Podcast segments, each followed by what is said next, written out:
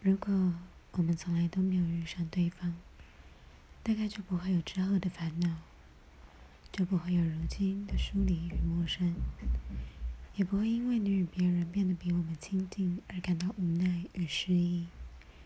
仿佛总是会有一种预感，以后再也无法捉紧你，只能眼睁睁地看着你走远。如果我们从来都没有在乎过对方，那大概在我们的回忆里，就不会留下那些会让人忍不住微笑的片段，也不会让人之后一直忍不住去比较，去后悔。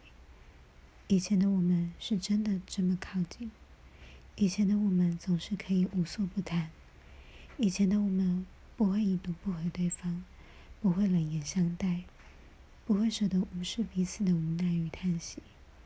以前的我们。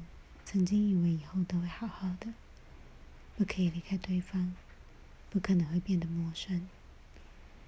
但是，也因为我们真的曾经亲近过，我们才会发现彼此之间有着什么不同。